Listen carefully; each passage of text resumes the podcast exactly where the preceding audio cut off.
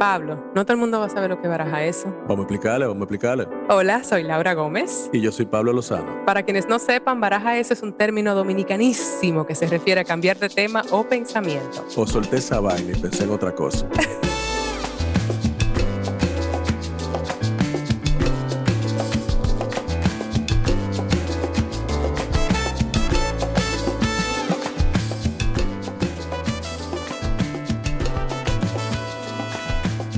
Oye, una cosa, tú sabes que una de las, de las cosas que a mí me atraían la idea de crear este espacio entre nosotros era como conversar de procesos y de identidad, transformación. Y hoy tenemos a dos mujeres increíbles que en cierto modo están haciendo una versión mexicana de este concepto. Sí. Pero muy interesante con su podcast Desaprendiendo. Son Joy Huerta y Diana Atri. Bueno, vamos a, ya yo veo. Eh, ¿Qué pareja? Vamos a emprender un viaje filosófico. Totalmente filosófico. Yo y Huerta, conocida mayormente por su carrera musical en Claro. México, y su pareja Diana, que son increíbles, tienen dos hijos, eh, un nene y una nena, que ha sido básicamente la, la- la guía y la génesis de- de- del podcast que crearon. Y yo personalmente eh, me identifiqué muchísimo con ellas, participé en una de las grabaciones de su podcast que está saliendo el día de hoy. ¡Wow! 8 de noviembre en... Qué bueno. Así que Místico. místico el presentar este podcast de ellas que se llama Desaprendiendo y con el que yo creo que va muy de la línea con Baraja eso. Así que vamos a disfrutar mucho, mucho esta conversación. Oh, mis amores, ¿cómo están? Hola.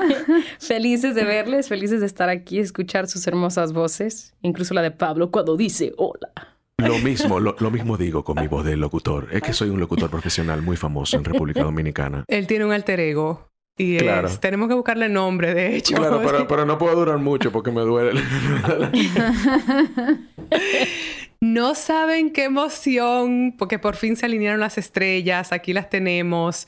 Eh, esto es un poco casi como que hicimos malabares para que esto sucediera. Y aquí estamos en un día muy especial, además, eh, porque es el inicio de una etapa para ustedes.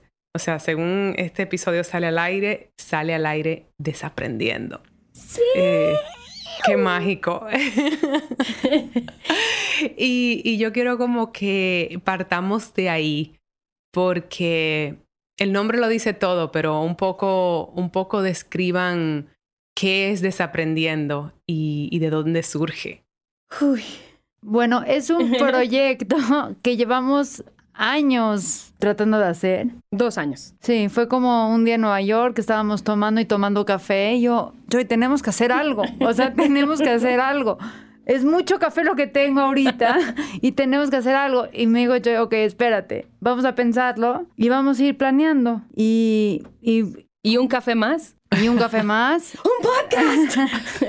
Surgió esta idea de, de hacer un podcast, más porque nos habíamos convertido en mamás y para nosotros era súper importante transmitir el mensaje de desaprender a nuestra nena. En ese momento solo estaba la nena, ahorita ya tenemos un nene también, pero era como en nuestra vida nos, nos dieron muchas cosas, nos educaron con muchas, con muchas ideas desde muy chiquitas. Y Sí. es como esta idea de desaprender esas, esas ideas tan erróneas que nos metieron desde chiquitos. Ir como deconstruyendo en Ir cada episodio. Sí. Porque al final, y era algo que también hemos conversado contigo anteriormente, Laura, que, que no, no vienen estas, esta forma de educación no viene de un lugar malvado ni, ni, ni maléfico, sino simplemente creo que conforme va pasando el tiempo nos vamos dando cuenta que hay formas y maneras que funcionan y hay algunas que hasta pueden ser opresivas, hay algunas que pueden ser violentas.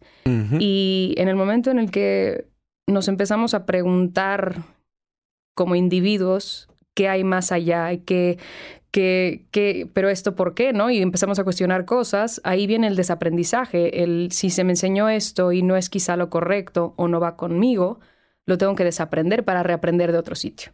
Total, totalmente. Yo creo que va muy alineado en cierto modo con nuestra filosofía aquí, Pablo y yo, con un nombre bastante distinto, aunque en esencia baraja eso, que es un término dominicanísimo, que un poco se refiere como a pasar de página, a cambiar de idea, de pensamiento, es un poco eso, es evolucionar, o al menos como nosotros lo recibimos, de, y la capacidad de, de cambiar. Sí, yo creo que la clave es eso, como el constante cambio o sea, eh, ustedes bien lo dijeron ahora de que no hay, bueno, esperamos y creemos en que no hay una intencionalidad malvada detrás de la humanidad gobernándonos y haciendo las cosas para hacernos daño, pero sí que en este, en este, en este río de introspección, como, como tú bien dices, en, esta, en este observar lo que, lo que a mí me va y, y cuáles son mis principios morales y espirituales, bueno, pues entonces hay, hay constructos y hay ese dolor heredado que en algún momento yo decido romperlo.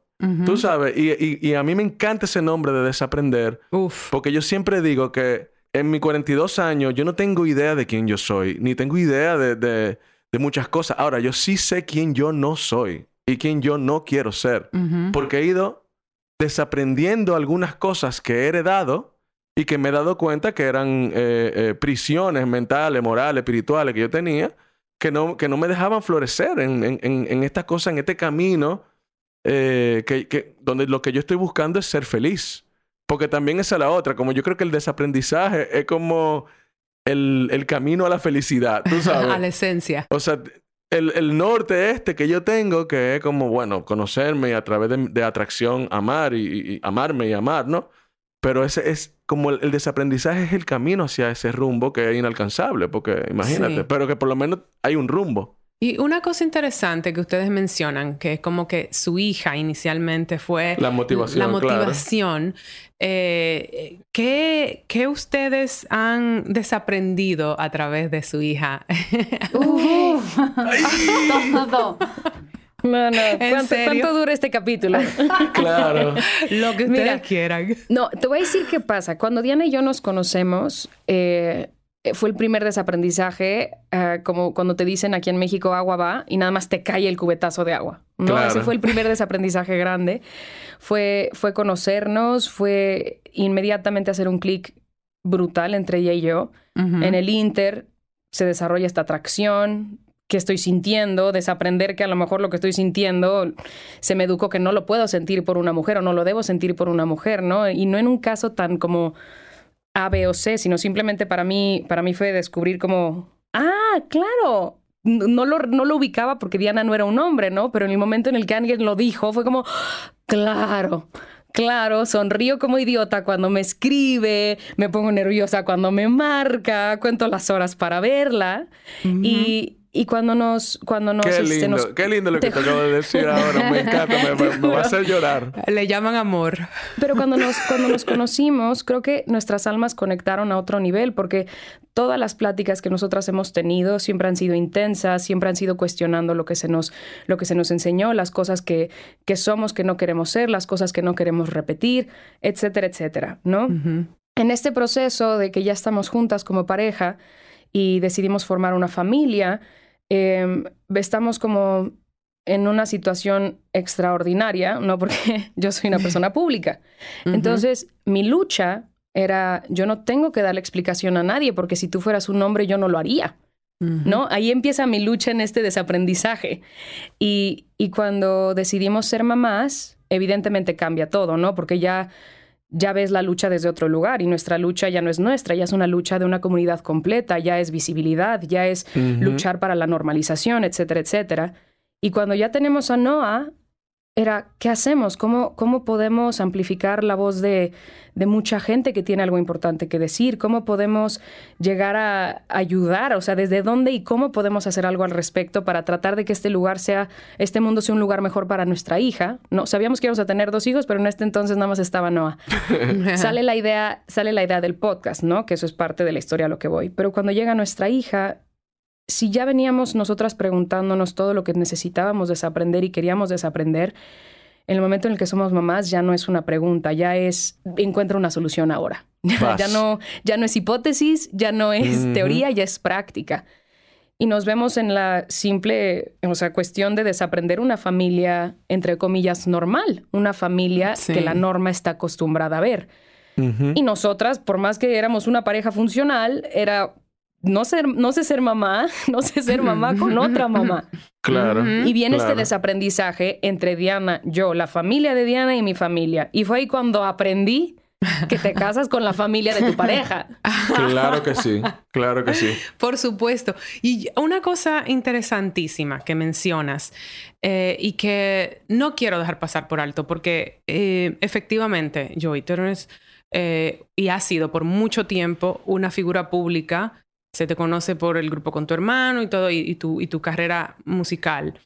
Diana, ¿cuál era, o sea, cuando ustedes se conocieron, cuáles fueron las circunstancias? Yo estuve casada, de hecho. Mi matrimonio duró como 10 meses, mi relación con él duró dos años. Y pues fue una relación muy superficial, o sea, no, nunca llegué a sentir lo que siento por Joy. Gracias. Ok. Y, No. y- y digo, tuve que te gusta una mujer y así, pero dices ja, ja, ja, o sea, ¿sabes? O sea, es como, ah, estoy echando Relajo. relajo, o sea, no, nada serio, o sea, nunca me vi teniendo una familia con una mujer. Eso no, para mí no era como una posibilidad hasta que conocí a Joy. Y ahí se me fueron abriendo muchas, muchas cosas a mí. Y la verdad, el desaprender, el que yo tenía que estar con un hombre, Ujú. Si querías una familia. si quería una familia, pues me llevó a mi felicidad. Entonces, pues la verdad sí, ha sido como un, un viaje muy bonito. Aunque te digo una cosa, yo, este, desde nuestra última plática que me hiciste un par de preguntas de, de origen Edipo, yo, eso Eh. fue yo que hice de terapeuta freudiana. Claro, siempre, siempre. yo te voy a decir, me di cuenta, yo siempre pensé que la gente por naturaleza somos queer. Mm. Ese era mi, mi modo de pensar. Nunca imaginé mi futuro con una mujer, pero tampoco lo imaginaba con un hombre. O sea, mi, mi vida siempre fue mi trabajo. Me, o sea, por mucho tiempo mi hermano y yo éramos quienes sustentábamos a la familia. Para mí era, era como yo salgo a partirme la cara para, para que podamos vivir y pagar la luz y pagar la renta. Claro. Todo lo demás era como, como un lujo que no sabía si en su momento yo podía tener, que pasa el tiempo, conozco a Diana y me doy cuenta que no es un lujo, es una necesidad poder sentir ese, ese hogar y sentir esa pertenencia. Y lo demás Claro. ya es lo que es lo, lo que adereza la vida. Sentir felicidad es la razón por la cual existimos. Antier, Joy tuvo que ir a trabajar, ¿no? Entonces, hoy en la mañana llega y me dice, es que es muy fuerte porque mi trabajo me escogió a mí, pero yo escogí mi familia. ¿no? Y me dice, y yo, antier que me fui a trabajar, sentí que la que se fue a trabajar no era, era como una vida pasada para mí, ¿no? Porque, porque como que se desenganchó mucho. Sí. Dice, ¿dónde están los niños llorando? ¿Dónde estás tú? O sea, no te puedo abrazar y tal.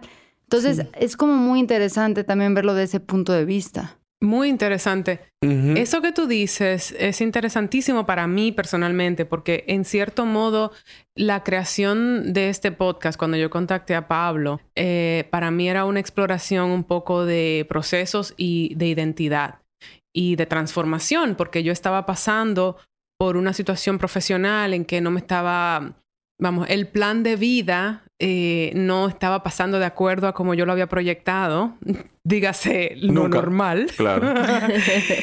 Y, pero me vi en una situación así un poco como de crisis y de haber perdido un trabajo que me dio muy duro. Entonces yo dije, no, pero es que esto no puede ser. Y lo digo porque mencionas lo de la identidad. O sea, un poco así como que te llega. Ujú. Que tú te identificas con lo que tú haces profesionalmente. Ah, y eso exacto. es un aspecto de ti, pero Exactamente. no eres tú. Es un aspecto de ti, es lo que haces y no es lo que eres. Y, y descubrir esas cosas y comenzar a, a ponerlas en una balanza y ver cómo, cómo entra mi familia a este estilo de vida que tampoco es nada fácil al nivel en que se encuentra Joy. Pues, no sé, me... me Sí, y eso hay que identifico. desaprenderlo, porque la sociedad lo que me enseña a mí es que yo valgo por el, entre comillas, éxito que yo tenga profesionalmente. Esa es mi valía como persona. Entonces yo estoy constantemente tratando de demostrar hacia afuera lo que yo pienso que otras personas quieren ver de mí. Ni siquiera yo lo sé, porque nadie ve el interior de nadie. Entonces, claro, ese desaprendizaje de, de poner la vida profesional en su justo lugar, poner mi vida familiar también en su justo lugar, eso es un desaprendizaje de toda la vida. Ahorita ustedes dijeron, no, que no sabíamos cómo ser mamás. nadie sabe cómo ser papá ni mamá. Nadie lo sabe. Eh, yo realmente cuando, cuando tú dijiste eso, me dio durísimo porque mi sensación todo el tiempo, constantemente, es que lo estoy haciendo mal, que no estoy entendiendo lo que está pasando con mi hijo, que, que, que no soy como eh, de su círculo, eh, de, su círculo de, de confianza, que, que, que, lo que estoy, tú sabes, como una serie de cosas. Y, y realmente yo ubico a mis padres también y yo, tú sabes, y digo, wow, o sea que ahora mismo mis padres tienen ya 70 años y, no tienen idea de lo que están haciendo tampoco. O sea, como que ese desaprendizaje de, ver lo desconocido como algo natural, eso yo creo que es muy importante, porque realmente eso que tú dices de que no tengo un plan y ese es el... Eso, eso es muy de la sociedad moderna, como que las cosas son así. No, compadre, usted no sabe cómo son las cosas. Usted no sabe nada. A mí el que me dice de que, no, porque la vida es, que, hay mucha gente, tú sabes, que te quiere enseñar cómo es la vida. Yo nada más me quedo mirando y que se ve que tú... No, tienes idea de nada de lo que es la vida. exacto, se ve que la vida no, no, no te, no, que, no has tocado fondo. Sí. Porque esa es otra también. O sea, yo creo que nosotros entramos en ese proceso. Mira como tú dijiste, tú estabas en una crisis, yo, yo pasé por, por mi crisis, ustedes pasaron por esa esa cosa nueva. Entonces, yo creo que hay un momento de ruptura que nos lleva al desaprendizaje. Sí. Y, y, menciono eh, algo, un paréntesis, ¿verdad? Porque me, y mencionaste que hice de, mm, terapia freudiana y quiero decir que... sí, pero, tú siempre haces eso. Pero, pero quiero decir que si quieren tener más contexto de eso, vayan a escuchar mi conversación con yo y Diana en Desaprendiendo, que sale hoy. Claro, es verdad. En México decimos que... bien bajaste ese balón. Buena, buena. Eh, y lo, lo traigo a colación por lo que está hablando Pablo de cuando hay condicionamientos que te quieren personas o instituciones o lo que sea, que te quieren dar una ley de vida de cómo son las cosas. Y, yo traigo a colación esto a la religión, siempre porque siempre he sido un poco rebelde con eso, pero sé que tú, yo, y vienes un poco de esa línea y adivina qué. Yo sabía que tú ibas a poner ese tema. Yo, yo sabía que tú tenías que meterse tema obligado. Pablo te conoce de esos tiempos. Laura, Laura, Laura, tiene, Laura siempre ha sido una persona que no. Ella rechaza todo lo que sea así como la institucionalización de la Institucionalizado. claro, exacto. Pero siempre me causa mucha, mucha curiosidad. Entonces, si podemos un poco conversar de ese desaprendizaje, Joy, porque eh, siento que tal vez ser madres también da un poquito de Pablo decía lo que son nuestros padres, tampoco en su momento sabían de como con, perspectiva. hacia nuestros propios padres y quizás elecciones de vida que eh, tomaron con nuestras vidas que luego nosotros rompimos. Entonces, no sé si pueden conversar un poquillo de eso. A Diana y a mí nos considero personas extremadamente privilegiadas y me atrevo a decir que ustedes también, porque estamos en un rumbo en el que nosotros escogemos lo que la felicidad se ve para nosotros. Y estamos en una posición privilegiada porque verdaderamente mucha de la gente que va por la vida, y voy a decir algo que a lo mejor suena feo, pero van por la vida como zombies, es porque no han tenido esa posibilidad de tener una experiencia que les trae a la vida. y, ahí es a donde radica esa diferencia. Por eso creo que somos los rebeldes, las rebeldes, las o los radicales, porque genuinamente tenemos el privilegio de tenernos, pensar y ajustar. Y en la religión pasa mucho. Yo lo vi con mis papás, lo vi con mi papá sobre todo, que, que era un hombre mayor. Él, murió hace casi 8 o 9 años, ya perdí un poquito la cuenta, y murió de casi 72 años. Y era un hombre brillante, era un hombre pues de esa generación, entonces era muy muy terco, la verdad era muy terco. Claro, esa es la palabra adecuada. ¿Sabes? O sea, es un poco difícil sacarlos ya de ese trip y más a esa edad. Pero claro que es un poco más, o sea, yo vi mucho control y se lo dio por permiso la iglesia, se lo dio por, permiso la religión. Creo que viene, o sea, hasta cierto punto creo que hay gente que se le, que va pasando esto de generación en generación, hay gente que toma lo que, o sea, porque no, todos tenemos un poco de bueno y un poco de malo. ¿Saben? Entonces, yo sí vi como mi papá la religión le funcionaba para las cosas que quería lograr a corto, mediano, largo plazo con su familia. Éramos una familia muy controlada y a él le servía mucho la religión también para eso. Sin embargo, viendo hacia atrás eh, su contexto familiar, donde creció, etcétera, no veo cómo él pudo haberse salido de ese trip. O sea, no, Claro. no, no. Sí me explico y es a donde voy y es donde lo he aprendido a ver con mucha más compasión. Claro, todos tenemos las herramientas para ser mejores versiones de nosotros día con día, pero que las queramos tomar o no, eso ya, ya depende de cada Claro, uno. eh, eso es lo que yo digo siempre. Esto es para el que lo quiere, no para el que lo necesita. Sí, y además incluso tener las herramientas no quiere decir saber usarlas. A veces necesitamos ayuda para eso. O querer y- usarlas. Sí, Sí, es más querer, es más querer. O sea, el... Y, y- y- digo, y digo que no es para el que lo necesita, porque todos lo necesitamos. Todos necesitamos la libertad. Todos necesitamos la felicidad, la, eh, la- lo que yo llamo también el balance. O sea, pero como tú bien dices, eh, imagínate, o sea, yo lo quise porque yo llegué a un momento en mi vida donde toqué fondo y estaba cansado de estar cansado de mi vida. Y ya ahí, eh, sí o sí, algo tenía que cambiar, tú sabes. O sea, y por eso yo atesoro tanto lo que yo llamo mis fondos, que uno de mis grandes fondos fue en la Iglesia Católica. O sea, yo realmente eh, tuve experiencias increíbles espirituales en ese contexto, pero también tuve experiencias eh, muy fuertes eh, como joven, descubriendo mi sexualidad. Tú sabes, me di cuenta de, dinámicas que eran horribles dentro de la iglesia, tú sabes. Eh, yo era parte de un grupo eh, carismático donde nosotros éramos súper como radicales en muchísimas cosas, no sé qué, entonces tenía una banda porque yo soy músico y teníamos una banda de, de cri- cristianos carismáticos y hacíamos una serie de cosas que hoy yo entiendo que son propias de mi espiritualidad personal porque yo soy un tipo muy ritualista y loco, pero que en ese momento estábamos como a la merced de líderes y cosas que, que- que aprovechaban muchas veces de, de esa vulnerabilidad que nosotros teníamos. Todo en la vida, yo creo, personal y, y- y- y todo en la vida tiene un propósito. Y, y- y ahora es el momento de, de desaprender. El momento es ahora. sí. O sea, de que no, que, que yo te, que ya yo no puedo porque que ya yo estoy muy... No, señor, el que esté oyendo esto y que sí y le resuene, es ahora el momento. Deje de barajar y desaprenda. Ey, pero tú, tú estás- ey, pero tú- Ella lo tiene ya, o sea.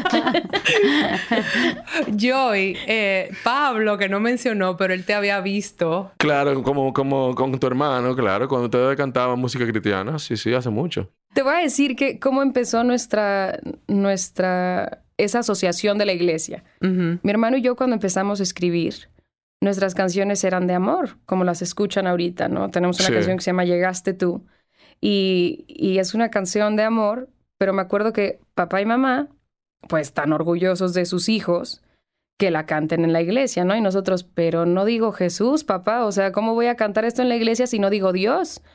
Y nuestros, nuestros papás nos dijeron, son canciones, son canciones de, de amor y Dios es amor, entonces las pueden cantar en la iglesia. Entonces, cantábamos estas canciones en la iglesia, canciones como Llegaste tú, y ha sido muy curioso, 16 años después, ver videos de gente en el club cantando la versión remix de Llegaste tú y de saber que en algunas iglesias a lo mejor las cantan. Digo, ya después de saber de Diana y de mí no sé qué tanto las cantan en las iglesias, pero, pero en su momento puede ser. Pero te voy a decir algo. Eh, eh, Pablo mencionó algo hace rato que es uno de mis múltiples pins y era este asunto de, de- de ser madre o ser padre Mm. tú con tu, con tu nene de 17 años, nosotros con los chiquitos, de que dices, no sé qué estoy haciendo y la estoy cagando, ¿no? Que todo el tiempo estoy haciendo algo mal. Sí. Pero es muy curioso porque ahora tus papás que dices que deben de tener 70, cen- 70 y algo y han de estar en la misma, es, es horrible porque ahí te das cuenta que your parents are winging it. O sea, nosotras estamos haciendo lo que podemos, pero también estamos tratando de figure out nuestro propio camino. Sí.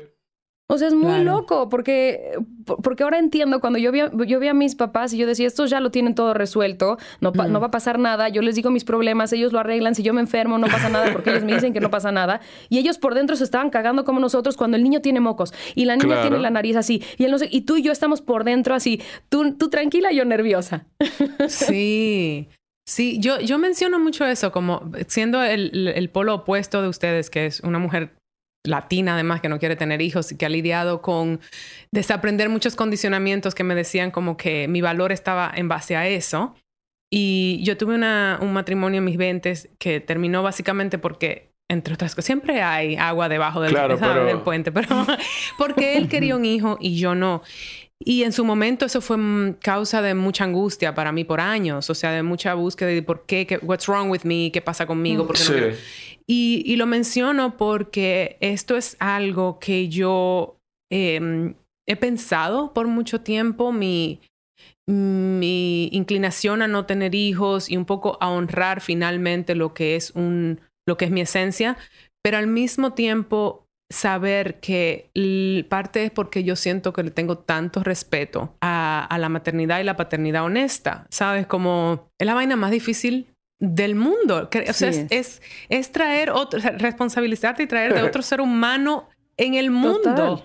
Sí. Y, y un poco, un poco es, un poco es bonito eso de aceptar que yo no tengo ni puta loca, yo estoy Sí, tratando de hacer sea, lo mejor. yo creo que la base es la honestidad radical. Así, cuando tú eres papá o mamá, eh, ya tú no puedes engañar a nadie, tú sabes. O sea, there- no hay manera de, de, tú sabes, porque tú puedes socialmente, tú tienes un Instagram and everything's fine, y tú estás ahí. Pero en la vida, eh, o sea, por- te digo, o sea, si yo no trabajo y no pago la escuela, mi hijo no podía ir a la escuela. Correcto. Eh, si no, si no lo llevo al médico, no, no se sana de lo que... te- Si no, si no estoy ahí para él cuando tenga una pregunta de, de tal cosa, quizás se le distorsiona algo que, que le, que le cause un, un- un trauma de por vida. ¿Tú entiendes? Entonces, Sí. son cosas que ya lo que hacen es que, que, que, que yo me hago un hombre o, o una mujer. Ujú. ¿Entiendes? O sea, que madures realmente.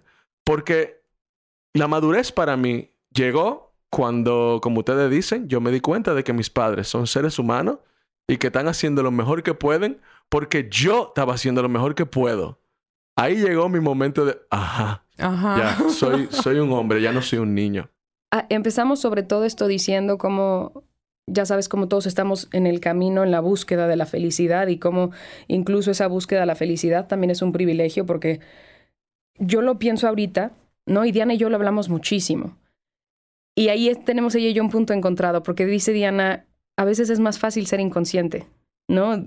Diana me dice, yo creo que a veces es más fácil. Yo creo que no, yo creo que debe tener otras cosas también muy complejas porque como madre, como padre, dices, qué fácil es si me dan este manual, entre comillas lo digo, cuando te, te compras este papel de que ya vas a ser como el resto de la sociedad. Hay una Sí. película de Legos que, que le gusta a mi nena, que se llama The Lego Movie. Y empieza con un manual ajá. de qué hacer, ¿no? Y todo, everything is awesome.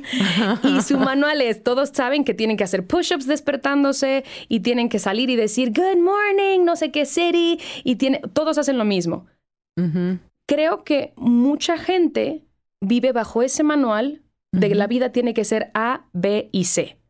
Es más fácil porque está simplificada. Yo creo que es como un poco más fácil seguir ese rumbo que ya está predeterminado. Pero es difícil vivir en ese encierro de, de vida que a mí me parece un poco una prisión. Sin embargo, nosotros aquí escogimos una vida un poco más complicada porque es un camino propio y es vivir con crisis constantes y es preguntarte cosas y es decir, no soy como los demás porque no soy como los demás, quisiera ser como los demás, pero no quiero ser como los demás. Y eso que eso es otra parte que trae ese rumbo a la felicidad, que, Sí. que creo que poder desaprender ese everything is awesome, everything is cool when you're part of a team, eso te saca un poquito del camino de la marca que te marca el mapa y ya te vas por carretera libre.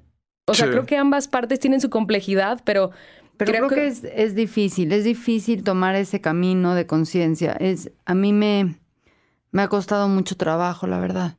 Yo, yo me identifico contigo, Diana. Y, y, y debo decir una cosa para un poco ahondar en lo que dice Joy y un poco tu teoría, porque comparto ambas opiniones.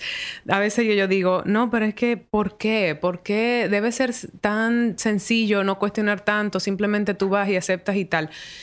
Pero Pablo mencionó algo ahorita que es el, un, poco el dolor generacional, ¿verdad? El trauma generacional que se pasa de uno a otro. Yo lo que creo es que es cierto que es difícil, es como un poco tomarse esa pastilla. ¿Cuál era la que se tomaba Nio? Yo creo que The Red Pill, la, pero la no me roja, acuerdo sí. bien. La Sí, era la roja. roja. Al- o sea, obviamente es adentrarse en la matriz y, y- y ser consciente ya de, de esa programación. Pero lo que yo creo que, que siempre digo, Diana, por cierto, yo también digo eso, es que debe ser tan sencillo, simplemente vas y ya y aceptas. Pero creo que no eres consciente entonces de qué es lo que te duele, es lo que pasa. Pienso yo, nosotros somos como conscientes que estamos cuestionando y buscándole la vuelta y, y girando según aprendiendo o desaprendemos qué funciona y qué no funciona. Y de lo contrario, tú simplemente vas con ese trauma que te pasó, eh, la generación, sin verlo. sin verlo, y igual duele, Sí, sí, duele. pero Pues, mira, no, no sabes qué. Entonces sigues. En mi caso, por ejemplo, que, que yo era súper popular cuando estaba en la iglesia y tal, y como tú sabes, súper haciendo todo como yo debía y no sé qué. Oye, yo, yo me acuerdo la profunda soledad que yo sentía. Sin embargo, yo estaba siempre como rodeado de muchísima gente. Y yo tenía que hacer muchísimo esfuerzo para poder... Wow, loco, esa vaina me da, me da muy duro cuando yo me acuerdo de eso. O sea, yo tenía que que, que después yo entendí que eso se llamaba comprar aceptación cuando fui a terapia y bueno, trabajé todos mis temores y todo eso. Pero- Señores, vayan a terapia. Sí, no, hay que ir a terapia. No, mira, de verdad, hay que ir a terapia. Hay Hay, que ir a terapia, Eso es lo más olvídate. importante para ser libres. Sí, sí, sí. O sea, La hay- eh, terapia. no, la terapia es el mejor invento del ser humano y no es más que conversar con otro ser humano. Un humano que escucha a otro humano y mediante esa cosa que nosotros podemos hacer, que es hablar, llegamos a, a- a sanar ciertas cosas muy profundas. Pero bueno, el caso es que cuando everything was awesome, en mi caso, yo estaba haciendo un esfuerzo muy grande para ser part of the team. Sí.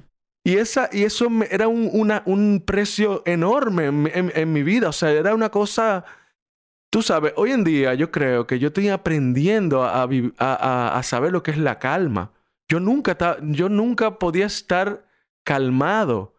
O sea, por ejemplo, eh, cuando vino la pandemia, nosotros hablamos de eso, que, que a mí me tocó quedarme confinado con mi esposa en nuestro apartamento. Para mí, yo estaba tranquilo porque ya yo sé estar conmigo mismo, solo, en mi casa, en silencio. Eso era algo que yo no podía hacer cuando yo estaba... eh, eh, porque era tanta la, la- como la, el, el miedo a, a no pertenecer Sí. que yo todo el tiempo estaba... eh, eh, eh, óyeme... er- En er- movimiento, er- en- en- Era una cosa, era un, era un- terror a no pertenecer, a que me... A, a- que... A no ser digno de, de- de- de- de- del lugar donde yo estaba. Que eso también se conecta mucho como con este concepto de la culpa original, de que tú naces con una culpa y esa vaina, eso, tú sabes, tú sabes, eso es propio de ti, que, que hoy en día, gracias a, a- la terapia y, a, y a desaprender, ya yo no pienso eso, yo no creo en esa cosa, en ese concepto que además estigmatiza a la mujer principalmente, porque Sobre ¿quién, todo. Es, ¿quién es la culpa? La culpa la tiene Eva, que estaba jangueando con una serpiente y, Ay, Dios y- y mío. todo el mundo se jodió. Y le dijo, mire, pues si probamos esta manzanita. Y, y él, no, porque nos dijeron que no, pero vamos a probarla. Claro, claro, claro. Entonces, no, y, ento- y- y eso No, tiene no, otra no. lectura en mi vida hoy en día. Por ejemplo, a mí me encanta hoy en día esa figura, por ejemplo, de toda esta- todas estas matriarcas santas que se mimetizan con la Virgen y no sé qué, y precisamente porque son las que buscan el conocimiento. Correcto. ¿Entiendes? Y precisamente porque son las eh, eh, eh, que envuelven todo con, con- con ese amor maternal que yo veo en el mar, que veo en el río, que veo en el aire, que veo en el, en el viento, que veo en la... Tú sabes, entonces, es como... Cuando ya yo me, di- me di cuenta de que yo no tenía que hacer ningún esfuerzo para que nadie me quisiera y que los tres, las tres personas que se me quedaban al lado eran, iban a hacer una em, amistad mucho más potente que todo este grupo de personas que lo que estaba era mirando otras cosas, oye, yo hice de que... Ok, y pude escudriñar en, esas, en esos aspectos tergiversados de esta espiritualidad y encontrar cosas que, que hoy me sirven, tú sabes, como, como lo que es la figura de la, de la madre, ¿no? Como, y, y- y de la mujer, ¿no? O sea, como Sí. eh, re- rediseñar esta, esta... Porque claro, es, lo que ustedes estaban diciendo ahorita, o sea, hay un, una- un aspecto de control ahí, obviamente, o sea, hay, hay un diseño eh, adrede de control y, de, y, de, y, de, y, y un diseño patriarcal, que es lo que nosotros siempre estamos hablando aquí también. Está basado en eso, yo creo, la institución religiosa, en un en el patriarcado absoluto. Como la sociedad en su mayor... O sea, la sociedad, punto. Sí. Que hay algo, hay algo que yo, de- por, por, por el otro lado, que no, mm, a pesar de que me crié en un país sumamente religioso, nosotros venimos de Latinoamérica, es, mm, o sea, pan de cada día, pero pues no en mi hogar, que le, le debo mucho eso a mi padre, básicamente. Eh, yo lo que siento es que yo aprendí el otro camino porque sí comencé a tener, ya con la edad, un poquito más de, de contexto y, perspectiva y hasta compasión, ver por qué la, la, religión funciona, porque igual sí veo el sentido de comunidad que atrae. o sea, tiene elementos muy positivos eh, en lo que es la esencia espiritual. Luego, luego está la institucionalidad de lo que hablamos, de la espiritualidad, y entonces se vuelve la manipulación que es porque ahí, que está, ahí que está la maldad, de evil. Ahí es donde ¿Sabes, cómo nos veo? Eh, porque yo he pasado por esta, este cuestionamiento religioso desde que me acuerdo y siempre se lo platico a Diana y digo, a ver, supongamos que las intenciones eran buenas, ¿no? antes de la sobrepopulación que hay ahorita, nos vamos cientos y cientos y cientos de años atrás. Y tienes un grupo de personas liderados por una persona, ¿no? Que en su momento era liderado por un hombre, no porque el hombre fuera más capaz, sino porque en su momento era necesaria la fuerza física. Entonces, el que fuera más fuerte físicamente era quien iba, entre paréntesis, a proteger al resto de la tribu que ya no es el caso, ya no se necesita, ergo ya no sería necesario que sea el patriarcado, pero bueno, esa es otra conversación. Entonces, ok, tengo un grupo de gente a quien liderear y ahí es a donde yo asocio la religión con algo negativo, la religión institucionalizada, porque es a través del miedo. ¿Cómo carajos hago para controlar a 20 personas? Y a 30 personas, y a 40 personas, y a 100 personas, y a 500 personas, ¿no? Miedo, Métele miedo. Pórtate bien, pórtate bien, obedece las reglas y de regalo vas a vivir toda la vida.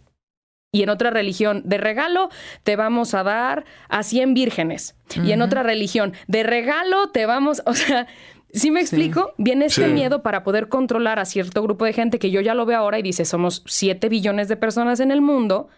¿Cómo carajos metes este control de no hagas esto malo, no hagas esto bueno, porque si nos vamos a todos estos tipos diferentes de regiones, un, me acuerdo un artículo que me, que me reventó la cabeza porque un joven en Estados Unidos se comió a un perro y fue devastadora la situación y dijeron, oye, en la India yo no puedo comer una vaca. Qué salvaje que se comió un perro. sí. no, no, pero su argumento era tan válido porque venía nada más de una, una, preguntándose una cultura. Para mí es, no me como al perro, no me como la vaca, no me como, ¿por qué me tengo que comer otro ser vivo?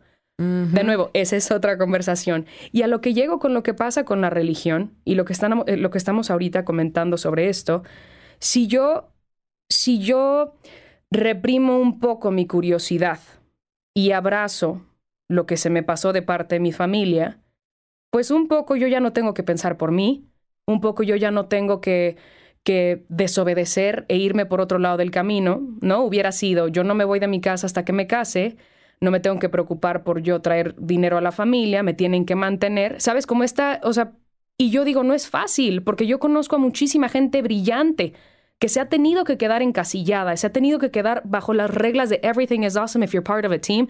Ojo, que no es que lo sea, estoy haciendo mucho core esa película porque verdaderamente todo lo tienen que hacer by the book. Pero yo creo que ambas partes son completamente difíciles porque... Son difíciles. Yo, sí creo que esta gente, por dentro hay, hay una voz y hay una curiosidad y hay una necesidad de algo más la ansiedad.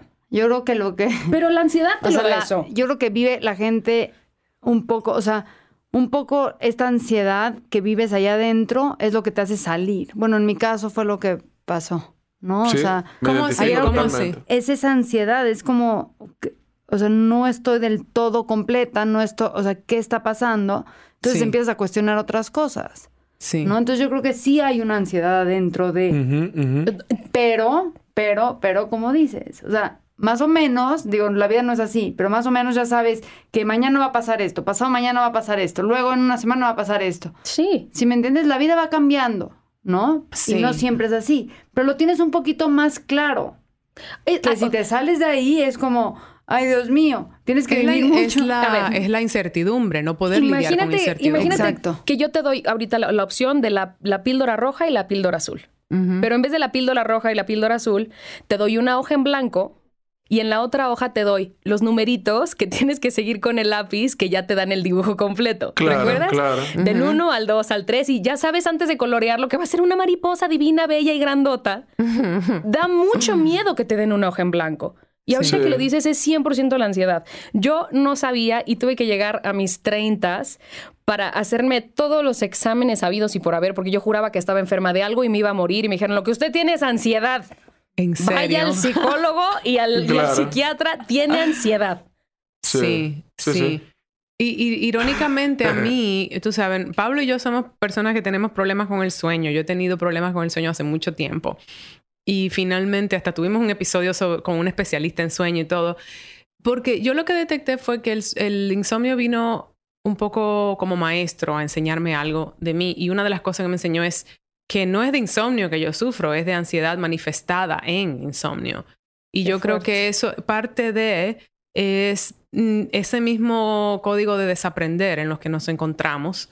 Tú sabes, como de te pusieron un mapa, yo me he salido del mapa, no estoy obedeciendo y, y yo creo que hay un poco ahí en, por lo menos en nuestro caso, hay mucho tipo de ansiedad en la gente vive, pero es un poco como, como, no sé, como un mensajero en cierto modo. Yo creo que lo vemos como algo Total. negativo y no tiene que ser. No, es que nada es negativo ni positivo. Es Es, cierto, es es la cierto. carga que, tú Es le, lo que es. tú le pongas. Ujú. Es lo que es. El, el- el- universo Ujú. es caótico. O sea, no Sí. tiene maldad ni bondad. Lo que pasa es que es lo que es. Sí. ¿Tú sabes quiénes son los preachers de verdad ahora mismo? Para mí. Los comediantes. los comediantes, mano. Los stand-up comedians. O sea, para mí es un predicador de, de la... Iluminado, de- además. Exacto. Como, como tú sabes, como que Pero vienen... depende del comediante.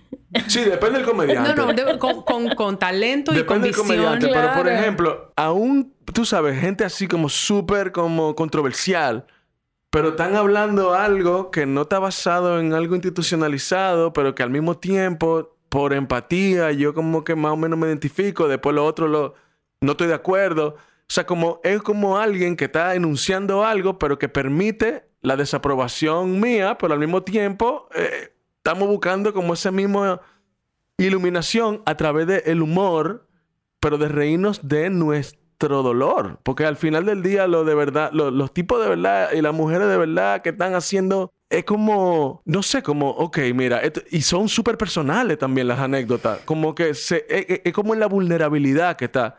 Y eso es lo que yo no vi en la religión institucionalizada.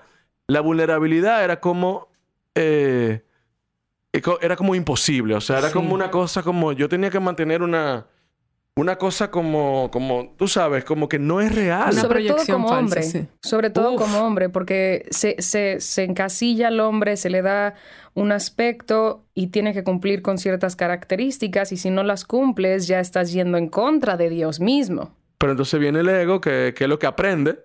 Eh, Es, verdad eso, el ego es lo que aprende. Y entonces el, el ego que tiene que desaprender para poder entonces como dejar que la parte divina de nosotros eh, eh, florezca. Sí. Es como sí. casi, casi vinimos a este mundo a aprender a matar al ego que todos tenemos. No, es justo algo que iba a decir yo hace rato, que ahorita ya me dieron como la pauta para decirlo. es como, yo menciono mucho de que nacemos, o sea, todos nacemos como en una hoja en blanco. Y luego yo creo que nuestro goal es morirnos eh, con esa hoja en blanco.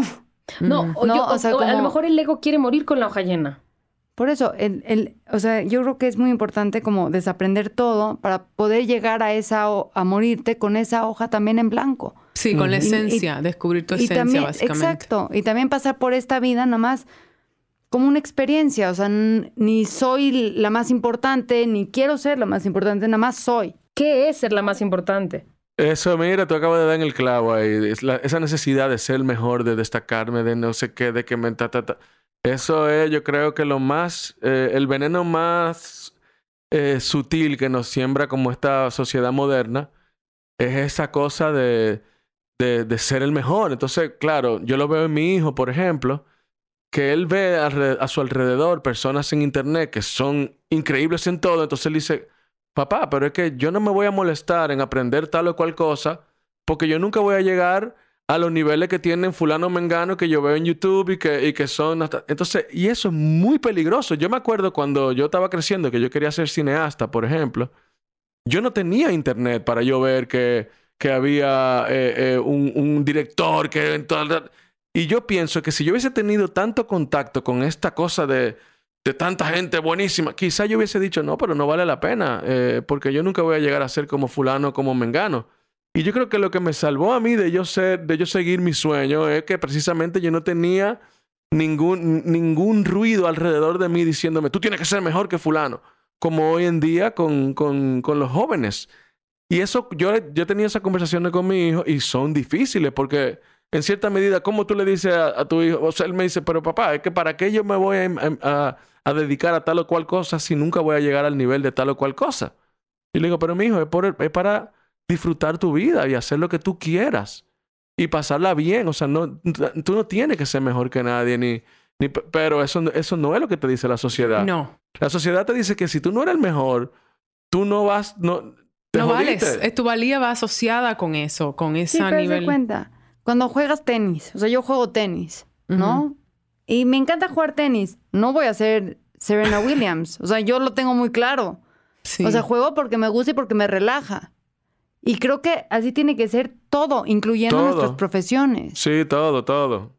Sí, pero creo que estamos en una época en la que sí puedes aspirar a ser lo que quieras. Claro que los sueños se cumplen. Claro que uno trabaja por sus sueños pero también tenemos que ser realistas con nuestras posibilidades. Yo, personalmente, me podría fascinar el baloncesto. Podría, o sea, mi realidad es que me pueden agarrar de balón y aventar a la canasta porque esa es mi estatura. Yo, estoy de acuerdo contigo, ¿no? Yo no creo que esto eh, sea muy interesante que tú traigas esta colación. Yo lo estaba como cocinando. son, son matices y contextos. Yo creo que hay una combinación de cosas y me parece que a lo que Pablo se refiere cuando esas sensaciones de su hijo y que uno mismo siente es, está un hobby, que sería, ¿verdad? Es lo mismo que yo cocinando, Joy, lo que tú acabas de decir, debo decir. O sea, chef, esta que está aquí, cero. Pero, o sea, que... Tú cocinas, tú te cocinas tu propia bueno, pero no puedo ser chef. Bueno, no chef. Imagínate que me lance. No, creo que, creo que hay muy, hay diferentes maneras de abordar esto porque también puede crearse mucha mediocridad, atento a tú puedes hacer lo que tú quieras. Ahí está esa, sí. Que también es, que también es lo que está pasando. ¿También? ¿Entiendes? También es lo que está pasando porque ahora la, tecnología, la ahí tecnología está la línea delgada. A ver, pero ahí está la fine, fine line. Sí. Hacia generaciones nuevas. ¿no? Sí. O sea, doy el ejemplo de nuestra hija porque no fue el cagón que tuvimos nosotros ya en nuestra vida y ya somos grandes, ¿no? Pero con nuestra hija es, ok, ¿qué quieres? ¿Qué, qué te gusta? ¿No? Tiene dos años, cinco meses, pero, ok, le damos los markers, a ver qué dibuje. Chance y lo suyo no es pintar, perfecto. Y eso viene de un lugar de muchísimo privilegio, evidentemente, de trata todo lo que puedas, porque yo creo que todos nacimos con capacidad extraordinaria de algo. El tema es encontrarla. Encontrarlo, claro. Pero, por si no le damos esa libertad a esas generaciones de encontrarla y les vendemos y les vendemos la idea de lo que tienen que ser porque es lo que se ve y lo que te están taladrando mediáticamente, no, digo, ahí está el problema. También vivimos en el capitalismo, que es muy importante mencionar, porque no, o sea, es como we strive para ser para tener más dinero, para tener más consumo, para tener, entonces, claro. Pues, siempre piensas que tienes que ser el mejor en tu profesión para tener más dinero, para poder consumir más. Que Pablo lo mencionaba al principio sobre el éxito, porque el éxito, la gente te mira dependiendo tu éxito y no están diciendo qué tan exitoso eres, sino están diciendo cuánto ganas al mes. Cuando conversamos de todo esto de no tengo que necesariamente ser el mejor, pero sí creo que donde hay esa delgada línea es en yo, yo hablo mucho de esto sobre la, la gratificación instantánea, los tiempos de gratificación instantánea en que vivimos. La falta de proceso. la falta de proceso. Y yo soy una persona muy de proceso. Yo personalmente, que tengo años en, tú sabes, aquí le decimos guayando la yuca, que es pasar trabajo para llegar a desarrollarse en tu carrera. Eh, siento, nunca, nunca voy a pensar que soy la mejor. O sea, a veces que pienso que soy hasta mediocre, o sea, como digo, qué mala actriz, cómo puede ser, que no puede llegar. No sé, creo que hay un, pero, pero creo que hay como un... qué loca. Sí, pero creo que hay una, una cosa ahí en, en... no llegar a torturarte con no estar satisfecha Pero sí porque un hay rigor, veces sí un rigor. una disciplina, una búsqueda, un deseo de, de, de superación, no necesariamente de que tengo que ser la mejor, o sea, Ana Mañani es mi diosa, probablemente, o sea, nunca voy a llegar a ser Ana Mañani, No, Mañani, pero tengo esa es mi que diosa. ser mi mejor versión. Eso. Sí, sí. Y la otra, del, o sea, y hablando de la delgada línea, está también ese pequeño peligro de que, no, mijo, tú puedes hacer lo que tú quieras y bueno, no importa, voy a hacer lo que quiera, eh, no tengo que ser el mejor, pero igual puedo ser mediocre. Y, y entonces se va esa, ese sentido Esa de... pasión por nada. Eso, como de búsqueda de, de por lo menos ser bueno en lo que eres. Mi, mi papá de pequeña siempre me decía a mí, a mi hermano, él tiene una empresa y le va muy bien, y es una persona muy visionaria y siempre nos decía a mis hijos, procuren siempre tener lo suyo propio. No tiene que ser lo más grande, pero sean los mejores en lo que hacen. Si usted es paletero, si usted decide vender paleta en la esquina, sea el mejor paletero de la esquina. Si usted va a limpiar zapatos, sea el mejor limpiabotas. Entonces hay algo ahí que quizá sea parte de esa algo contraproducente porque me, me- quizá Que pone con- una presión ahí. quizá me puso una presión loquísima. Tiene que aprender a balancearlo. Tiene que No, aprender a pero yo balancearlo. creo que sí se vale eso. O sea, yo lo que decía es de que, o sea, yo juego tenis para ser mi mejor versión. Eso, eso. Aunque juegue tenis mejor. mediocre para, para Serena Williams, porque obviamente pues voy a jugar, no ni mediocre, o sea, nada. Pero juego un tenis que busco ser mi Es muy buena mejor- jugando en tenis, by No, the no, way. no, Estoy pero segura. Busco, busco un tenis que sea mi mejor versión. Eso, yo creo que es eso, porque yo siento que no nos... Igual sí tengo cosas eh, que exploro mucho en terapia, de por qué me castigo tanto con cosas, pero sí bo- debo decir que lo que me ha salvado a mí en ocasiones de esas vocecitas que a veces ellas De Radio Bagdad. Eh, sí, de Radio Bagdad, Pablo Mm. le dice. Esas vocecitas venenosas, pero que realmente tienen buenas intenciones. Lo que pasa es que tienen mal vocabulario, son mal hablar. Eh, en ocasiones, lo que me ha salvado es irme y crear mi propio trabajo. Irme Ujú. y, por ejemplo, crear este podcast. Sí. Irme y, y escribir mi guion que estoy moviendo con Pablo. Eh, ¿Sabes? Como tener un poco de control en, una, en un negocio, en una industria en el que yo como actriz tengo cero control y que a veces cuestiono incluso, puedo hacer ese rol. Llegué a... Y, y un poco hay algo ahí interesante en eso de... Mira, tú estás mencionando eso y, y- y acordándome del tenis también. Por ejemplo, mi, mi primo eh, duró muchos años siendo pro tenista, eh, tuvo una carrera increíble, eh, tú sabes, ha vivido por todos lados, en Europa, en Asia, no sé qué, ta, ta, ta. Y llegó un momento, y mira, yo te estoy hablando de un tipo que juega tenis, que yo digo, pero, pero, o sea, tú eres un... Pro. Claro, o sea, que jugó, tú entiendes, Roland Garros, vaina, sí o qué. Bueno, estaba mi hermano ahí tirándose fotos con él en París, en Roland Garros, o sea, una cosa. Y de, y de repente, él decidió eh, pivotar hacia representar deportistas. Mm. Y en una edad muy joven, tú sabes, como, y en su prime físico, o sea, tú lo ves, parece un actor de cine con este six pack, no sé qué, tata. Yo le decía, pero, yo le digo, Bebo, pero Bebo, ¿por qué tú en este momento de tu vida donde tú estás ganando, donde tú... Me dice, Pablo, mira, realmente yo estoy claro de que yo nunca voy a llegar a ser un, un Rafa Nadal, un- un- una gente de esa. Y a mí me gusta hablar con personas y me gusta ayudar a las personas.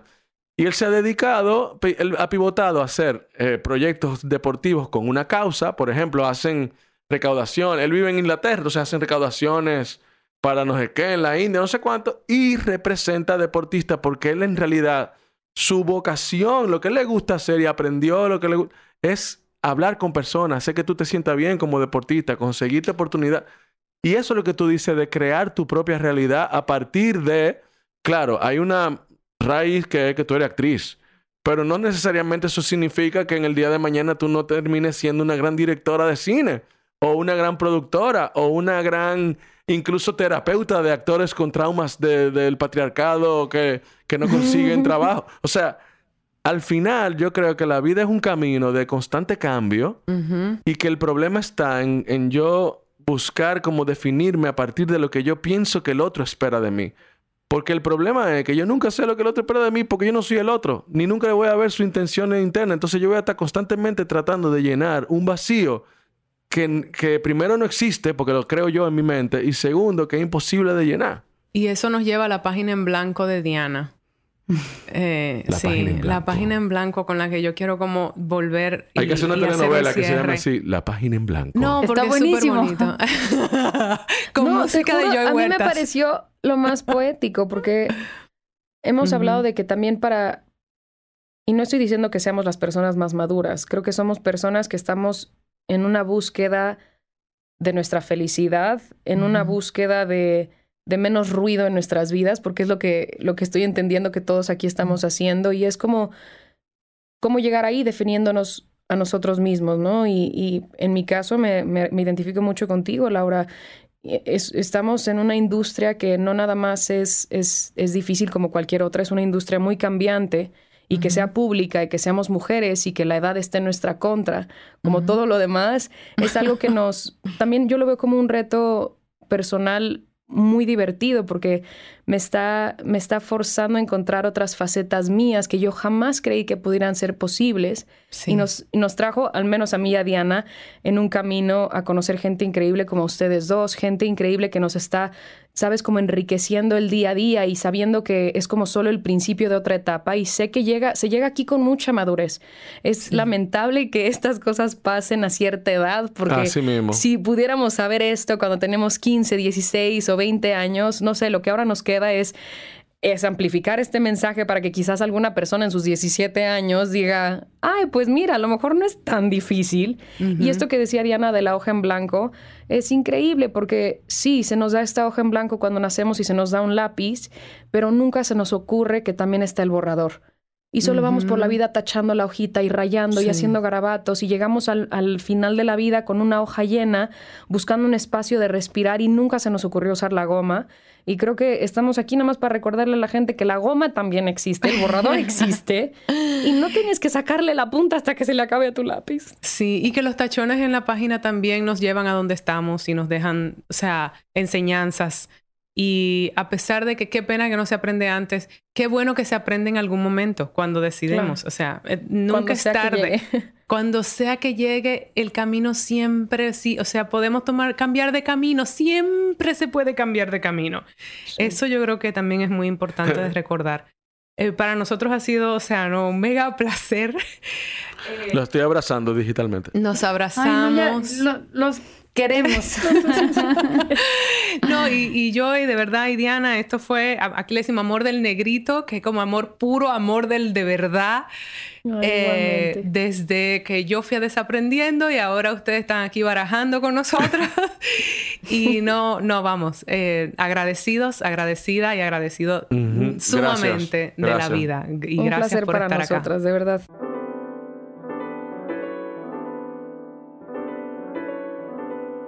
Increíble. Esas mujeres son increíbles. De verdad, yo de quiero ir a verdad. México y tomarme un mezcal No, con estas mujeres.